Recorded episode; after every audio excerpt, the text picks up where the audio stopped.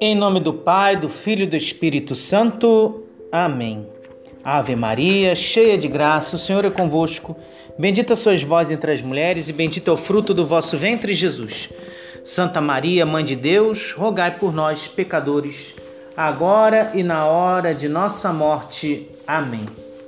Meu irmão, minha irmã, hoje celebramos a memória de São Felipe Neri presbítero, ele nasceu em Florença, na Itália, no ano de 1515. Indo para Roma, começou a dedicar-se ao apostolado da juventude e estabeleceu uma associação em favor dos doentes pobres, levando uma vida de grande perfeição cristã. Foi ordenado presbítero em 1551 e fundou o oratório, que tinha por finalidade dedicar-se à instrução espiritual, ao canto e às obras de caridade.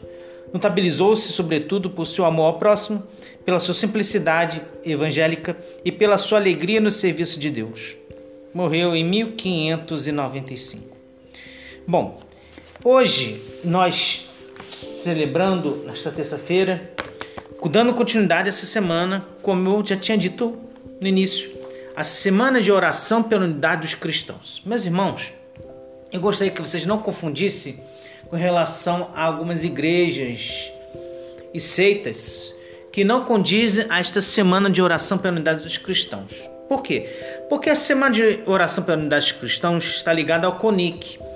É um encontro de igrejas cristãs históricas, igrejas desde o início do catolicismo, do cristianismo, né? da nossa igreja, melhor dizendo, aquelas mais antigas, né, como a luterana, calvinista, anglicana, batista, não são todas as igrejas, mas hoje também, através desta unidade dos cristãos, somos chamados ao dom do entendimento, da inteligência que devemos viver a nossa vida. São Felipe, o santo da alegria, nasceu em 1515 na Itália, como eu falei, e durante seus estudos de filosofia e teologia, se dedicou à vida contemplativa, doando todos os seus bens aos pobres, em sinal de doação. E a primeira leitura para nós hoje é do livro dos Apóstolos, capítulo 20, versículos 17 a 27, o Salmo, é o Salmo 67, e o Evangelho de João, capítulo 17, versículos 1 a 11. E justamente no Evangelho de João, é, somos chamados também nesta vida a aprofundarmos com o Senhor na Sua palavra, na Sua mensagem que nos é anunciada neste dia, através da chamada oração sacerdotal. O Evangelho de hoje tem como tema a oração sacerdotal. E diz o seguinte: o Evangelho. Jesus afirmou essas coisas e depois, levantando os olhos ao céu, disse: Pai, é chegada a hora Glorifica teu filho, para que teu filho glorifique a ti, e para que pelo poder que lhe conferiste sobre toda criatura, ele dê a vida eterna a todos aqueles que lhe entregaste. Ora, a vida eterna consiste em que conheçam a ti, um só Deus verdadeiro, e a Jesus Cristo que enviaste. Eu te glorificarei na terra. Terminei a obra que me deste para fazer Agora, pois, para glorificar-me junto de ti, concedendo-me a glória que tive junto de ti antes que o mundo fosse criado. E ele continua. A hora é a glória de Jesus. O que significa isso? Para os hebreus, a glória significa o valor real de uma pessoa. No início a assinalavam ao rei, mas os profetas mostraram a fragilidade da glória humana em contraste com a de Deus que se revela em seus atos de salvação. Encontramos isso em Isaías capítulo 35, versículo 2, capítulo 40, versículo 5 e capítulo 60, versículo 13. A glória de Deus vista era reconhecer sua presença ou ação salvadora na história. No Novo Testamento, a palavra testamento significa pacto, aliança, também que Deus faz com seu povo. A glória de Deus resplandece em Jesus que a irradia para as pessoas e a manifestará plenamente quando regressar glorioso no final dos tempos. Vimos isso no Apocalipse São João, capítulo 22, versículos 7 e 21, quando falamos de Vem, Senhor Jesus. Para João, a glória de Jesus se revela em sua união com o Pai, no cumprimento da sua missão e por ser luz e vida para o mundo. Encontramos em João, capítulo 1, versículos 14 a 18, capítulo 2, versículo 11 e capítulo 14, versículo 10. Essa glória resplandece sobre tudo ao chegar a hora de entregar livremente sua vida ao Pai, por amor aos seus, e por isso sua morte é o momento de sua glória. Jesus, o Filho de Deus, feito homem, revela o amor eterno do Pai, que o gerou e enviou à terra para a salvação da humanidade. Esse ato se compreende melhor à luz da entrada triunfal de Cristo na casa do Pai, descrito no Apocalipse. Jesus Cristo é o Senhor da história, capítulos 4 a 5, e o reverso da paixão, capítulo 5, versículos 1 a 5.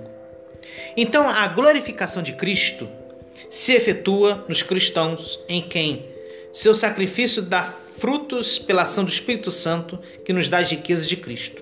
Encontramos em João, capítulo 12, versículo 24, capítulo 15, versículo 8 e capítulo 17, versículo 10. Portanto, o nosso valor como cristãos funda-se em dar glória a Deus com nossas obras e celebrar sua glória infinita na oração e na liturgia. Vemos isso no Apocalipse capítulo 7, versículos 10 a 17. Tudo isso para fazer esse comentário sobre a hora e a glória de Jesus no capítulo 17 do Evangelho de João, hoje proposto para nós. A oração de Jesus é importante. Por quê? A despedida de Jesus termina com uma oração confiante a seu Pai, na qual intercede pela humanidade, consciente de que sua missão consistia em uni-la a Deus. Então lembro que o evangelho hoje fala da oração sacerdotal. Devido a Jesus se centrar em sua função de ponte, pontífice entre Deus e nós, essa oração se chama oração sacerdotal. Jesus ensina-nos a rezar como você. Jesus pede por si mesmo, de versículos 1 a 8. Faça você também em casa o mesmo. Pai, Jesus lhe pediu fortaleza no momento decisivo e foi fiel até a morte. Ajude-me a buscá-lo quando minha missão me, me parecer difícil. Jesus ora por sua comunidade, versículos 9 a 19. Faça você também o mesmo. Pai, Jesus lhe pede que dê alegria e guie, seus discípulos para que vivam na verdade. Peço-lhe por minha comunidade, conceda-nos viver alegres e sinceros em sua verdade. Peço também pela minha família pelos meus irmãos e irmãs. Jesus ora por toda a igreja, versículos 20 a 26. Faça você também o mesmo. Pai, Jesus lhe pediu pela unidade da igreja ao longo de todos os séculos, tendo como modelo a união entre você e ele. Escute a oração de Jesus e ajude-nos a vencer toda divisão entre os cristãos. Lembrando que estamos na semana de oração pela unidade dos cristãos. Então, para dizer o que é a você, meu irmão, minha irmã, que nós estamos com Cristo. A liturgia de hoje, mostrando contextos distintos, dois textos de despedida e recomendações. O discurso de Paulo aos anciãos da comunidade de Éfeso, na primeira leitura, e a oração de Jesus no Evangelho, que é a oração sacerdotal. Mas nos preparando para a solenidade de Pentecostes nessa semana. Semana de oração pela unidade dos cristãos é o desejo da unidade que está expresso tanto na primeira leitura quanto no Evangelho. Essa unidade também que devemos viver em casa, em família, em comunidade, no trabalho, aonde quer que nós estejamos. Paulo mostra que o mais importante é que a semente lançada germine e dê frutos, que cresça. Paulo nunca deixou de evangelizar, nunca deixou de levar a palavra de Deus, de pregar Cristo entre os irmãos. E no Evangelho, a glorificação de Jesus nos mostra esse caminho da ascensão, a sua glorificação. E nos ajuda a estarmos juntos com o Pai e percebemos a sua palavra entre nós. Mas ainda também, não esqueçam, não podemos deixar, é confiar no Senhor na Sua palavra, na Sua mensagem, hoje para nós. São Tertuliano, presbítero, no Tratado sobre a Prescrição dos Hereges, do século III, fala da pregação apostólica. Mas hoje, dos sermãos de Santo Agostinho Bispo,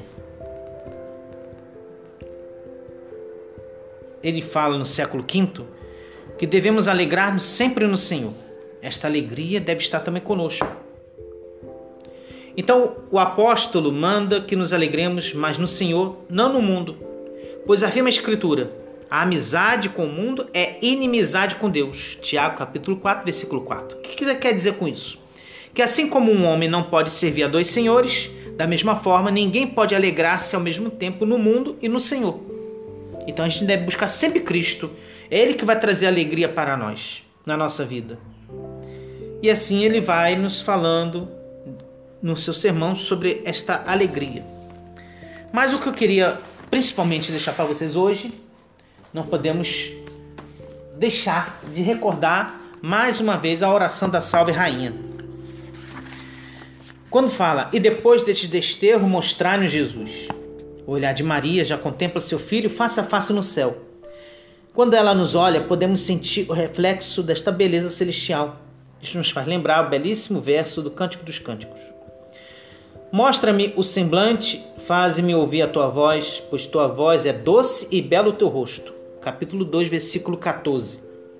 Se Jesus é o sol, Maria é a lua que reflete o brilho do astro-rei.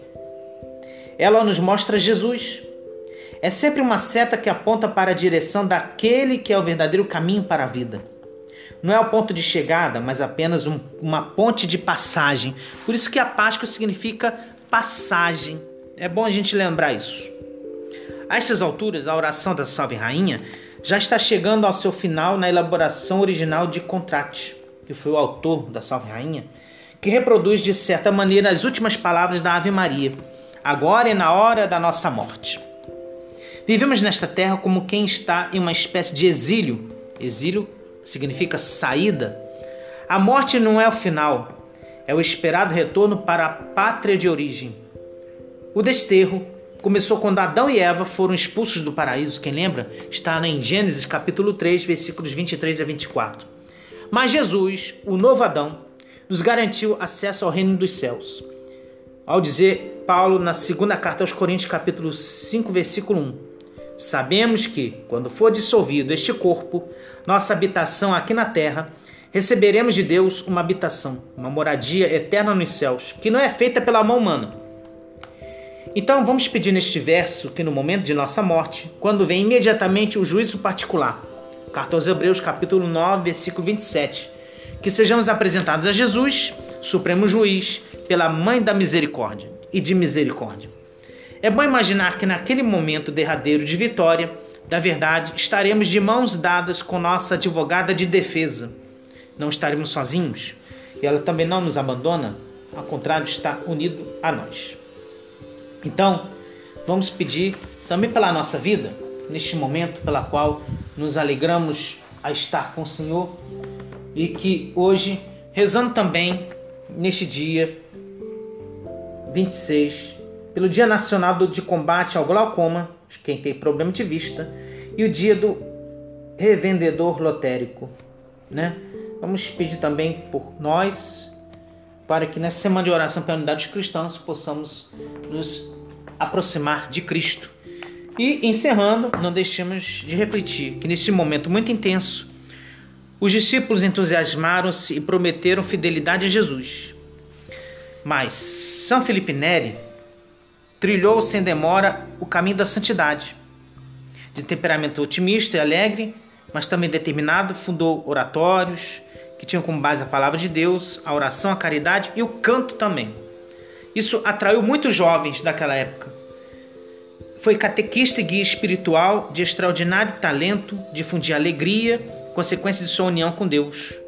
Foi um santo alegre e temos muito o que dele aprender. Ele morreu em 1595.